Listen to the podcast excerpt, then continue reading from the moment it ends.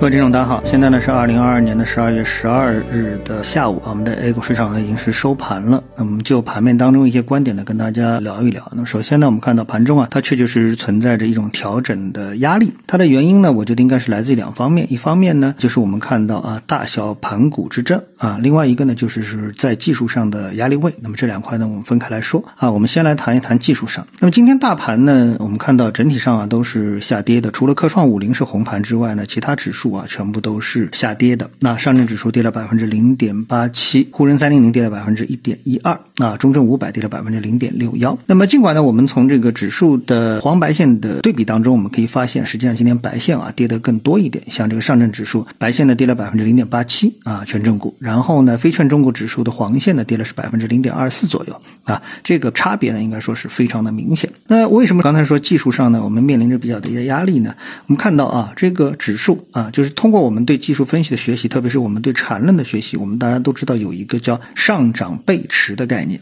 那所谓上涨背驰的概念呢，我们是首先建立在一个，比如说一二三三浪上涨的这么的一个结构上面，也就是说一浪上涨之后有一个二浪的盘整的中枢，然后呢再走出一个第三浪的上涨。那么这个时候呢，我们把第三浪的一个上涨的力度和第一浪的上涨的力度呢，就可以做一个比较啊，其中的一个轴啊就是这个第二浪。所以这时候我们来看上证指数的话呢，那我们就会发现上证指数呢这一波呢从最低啊，我们来看最低，因为我这个软件啊，哎它。每次都是喜欢默认百分比坐标。好，我们把切到普通坐标之后呢，我们看到这次呢，上证指数它差不多是跌到两千八百八十八点，然后呢反弹到最高是三千二百二十五点啊，这是上证指数这个表现。今天是三千一百七十九点。那么在这个过程当中呢，指数呢从两千八百八十八点呢，那第一波呢是反弹到了三千一百五十点左右，然后呢再回落到了三千零三十五点附近，再涨到了三千二百三十点。也就是说，呈现着一个比较明显的上升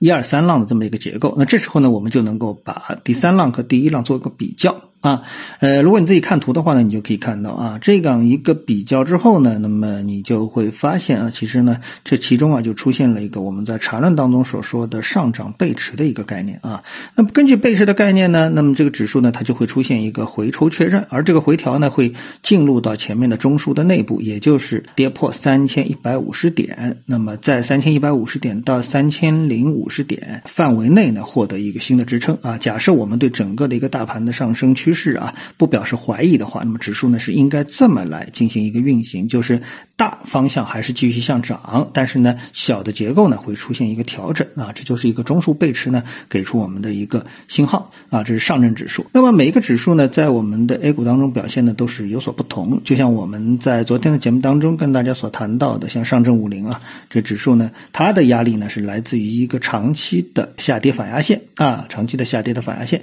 那么其中走的最强。强劲的一个指数呢，就是零零零八五二的中证一千指数。那这个指数呢，实际上呢，它走势呢是比较强劲的。这个指数呢，在运行了这么长时间之后呢，它所表现的，就像我们在昨天节目当中是跟大家说的啊，它一直表现的呢是一种向上的姿态。啊，向上姿态，而不是像其他指数呢，是有一种，比如说像上证五零和沪深三零零，就是一个下跌趋势的状态。中证一千呢，它表现出的是一个向上的这么的一个结构，所以呢，这个结构呢，可以说呢，啊，完全有所不同。所以看不同的指数啊，我们可以得出对指数一些不同的概念啊。那么这些呢，都可以我们通过这个技术分析的方法呢，能够来得到这么的一个信号。好，那我们刚才说的是指数，我们再看到板块，板块呢和目前啊整个的一个大的局面呢是有相当大的一个契合性的。比如说上涨的板块全全部都是和医药相关的一个板块啊，涨幅是非常的好啊。这种医药板块的一个上涨，我们觉得更多的是来自于大家对健康的一个担忧啊，健康的担忧导致的这样的一批股票啊，受到了市场的追捧。而同时呢，我们再来观察下跌的板块当中呢，一个呢是这个房地产板块。那我认为房地产板块呢，它更多的呢这个下跌啊，是来自于上涨之后的一个调整，问题呢可能并不是很大啊。而这个其他的像金属类的板块啊，像金属铅、金属锌、金贵金属、金属铜、金属镍啊，今天都出现了一个大幅的一个回落。那这个呢，我觉得就是跟世界范围内啊炒经济衰退，就是预期经济衰退有着非常直接的关系。所以今天的盘面其实走的还是非常的合理啊。我认为，如果说我们对我们整个的一个盘面的一个复盘，它的合理性、它的逻辑性是非常强的。那么这个呢，就非常有助于我们对未来整个行情的一个判断啊。也就是因为它这个走的非常有道理，所以呢，那么我们认为后面啊，这个整个大势向涨的这这个道理啊，继续向上的这个道理，那也就是说得通的，也是有信心的啊。另外呢，今天呢，我们看到还有一则消息，就是呢，我们看到关于航空机场方面的，今天呢，这个从航班数据服务公司啊获悉，截止到今天的下午的一点半，在境内千万级以上的机场当中呢，沈阳桃仙和三亚凤凰机场啊，恢复状况是最好啊，进出港的客运航班啊，恢复到了疫情前的近百分之八十。然后呢，是乌鲁木齐的地窝堡、上海的虹桥、深圳宝安、济南的遥墙和海口的美兰机场也都恢复至疫情前的百分之七十以上。那么这些数据，我觉得未来会越来越好。这也是我对后面整个中国经济复苏啊，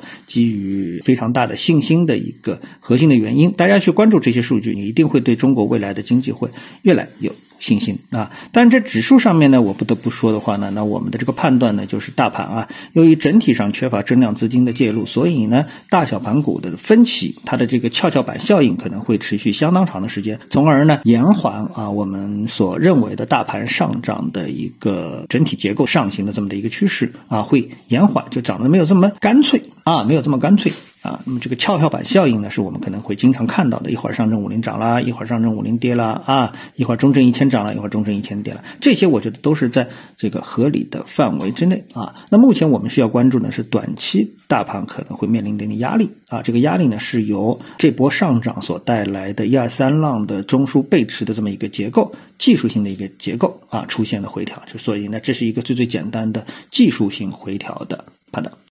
好，那么今天呢，我们就跟大家探讨一下，各位有什么想法或者是感受的话呢，欢迎在评论区里呢一起的交流，也希望各位呢是多多点赞、转发、订阅我的频道专辑啊，我们下期的节目时间再见。